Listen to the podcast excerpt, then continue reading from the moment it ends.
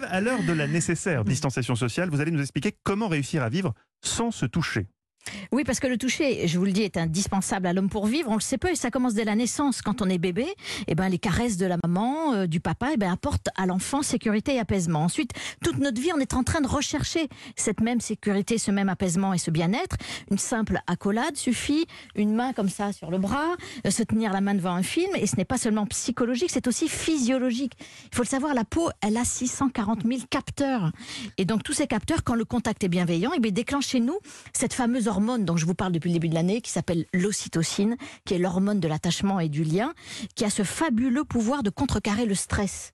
Alors c'est évidemment pas le geste de l'infirmière qui vous fait une prise de sang ou la poignée de main professionnelle, mais c'est le geste bienveillant. Et donc, si je vous suis, depuis le début de l'épidémie, beaucoup de gens sont stressés à cause de ça, à cause de ce manque de, de contact physique. Ben, c'est ça, ce qui est incroyable, c'est que c'est un réconfort, mais qui est inconscient. C'est-à-dire qu'on n'en a pas conscience, mais effectivement, on peut en souffrir, surtout les plus vulnérables, évidemment, les personnes âgées dans les EHPAD, elles ont besoin d'être touchées. Donc là, et on n'osait pas trop s'approcher d'elles puisqu'elles étaient les plus, les plus fragiles.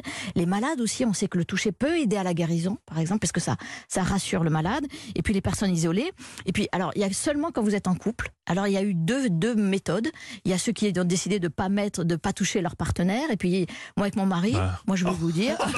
Ah, ça, on vous connaît, on sait, on sait quelle option vous avez choisie, ça c'est Dans les cas où les gens étaient pas malades Vo- Voilà, c'est ça. C'est-à-dire, dans les cas où les gens étaient malades, Mais les- pas. on savait pas trop en vrai. Ah oui, on savait pas trop. Donc en Bon, fait, au début on du prenait le risque. bon, on ouais, prend le risque, on prend pas le on prend le risque. hein, sinon Voilà. euh, à quoi vaut la vie? Enfin, je veux dire, Ouais, tu vas pas, euh, ouais. si tu touches même plus ta partenaire, Voilà, c'est fini. voilà. Ok. Donc euh, ne plus, lui, effectivement, ne plus libérer cette fameuse ocytocine qui crée la sensation du lien. Ben c'est se sentir seul et isolé et puis tomber dans la, la spirale de la dépression. Alors la question, c'est est-ce qu'on peut remplacer le toucher par autre chose? Alors, c'est ça qui m'a étonné dans ce sujet, c'est qu'on peut effectivement verbaliser ce qu'on fait d'habitude avec les gestes. C'est-à-dire, au lieu de, de vous, de- de- je- si je vous prends dans mes bras, je pourrais vous, Mm. je vous, je vous prends dans mes bras, mais je dis, oh là là, qu'est-ce que ça me fait plaisir de te voir. C'est-à-dire, euh, verbaliser. euh, Ça fait pas le, même contact. effet hein, quand même. Non, non, non, c'est sûr que les paroles n'ont pas ce- cet effet épidermique tout de suite de, de- de- du geste.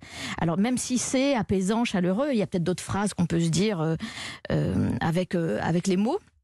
Mais pour libérer l'ocytocine, la fameuse hormone, eh ben, il y a aussi, eh ben, je l'ai appris, le soleil. Le soleil agit sur notre peau comme une caresse. Et donc, ça libère aussi l'ocytocine d'être. C'est pour ça qu'on a passé beaucoup de temps sur nos terrasses, finalement. Pour ceux qui en ont, rappelons- oui. Voilà. que parmi nos auditeurs, certains n'ont pas de terrasse. Voilà. C'est- C'est c'est- c'est fou, mais c'est comme ça.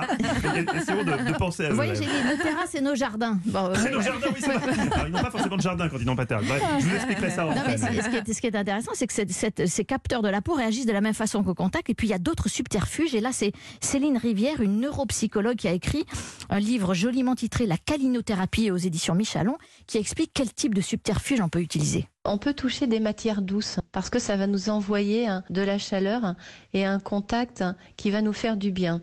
On peut aussi, euh, ben, bien évidemment, euh, toucher euh, nos animaux. hein. Ils ont été très présents pendant cette période de confinement, ils le sont encore.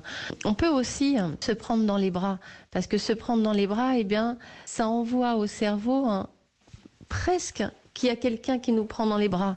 Ça, c'est un super conseil pour vous, incroyable. Eva. hein. C'est horrible. Vous prendre dans les bras. Soi-même. Tous, tous les soirs, 5 minutes comme ça, vous Voilà. prenez dans les bras et hop, plus besoin de mec. Ça me donne envie de pleurer. Ça libère l'ocytocine à l'insu du cerveau, en fait. Le cerveau, il croit que- qu'il y a quelqu'un qui On prend dans ses bras. notre propre cerveau. Exactement, voilà. Merci beaucoup. Roger, ça vous a manqué, vous, le contact euh, avec. euh, bon, vous étiez avec votre, votre conjoint, mais le, le Ouais, moi, contact j'ai avec pas les arrêté gens. depuis deux mois, quoi. J'ai pas arrêté. moi, j'ai touché beaucoup de monde. Je fais plein de trucs, moi. Y pas de compris, problème. y compris Brad, Brad Pitt et Woody. Allen. Et Et oui, Woody oui, Allen, oui. Merci Ève Roger. Très belle chronique qui démontre, n'en déplaise à Nicolas Caro, que les jacuzzis ne tombent pas du ciel, mais se méritent.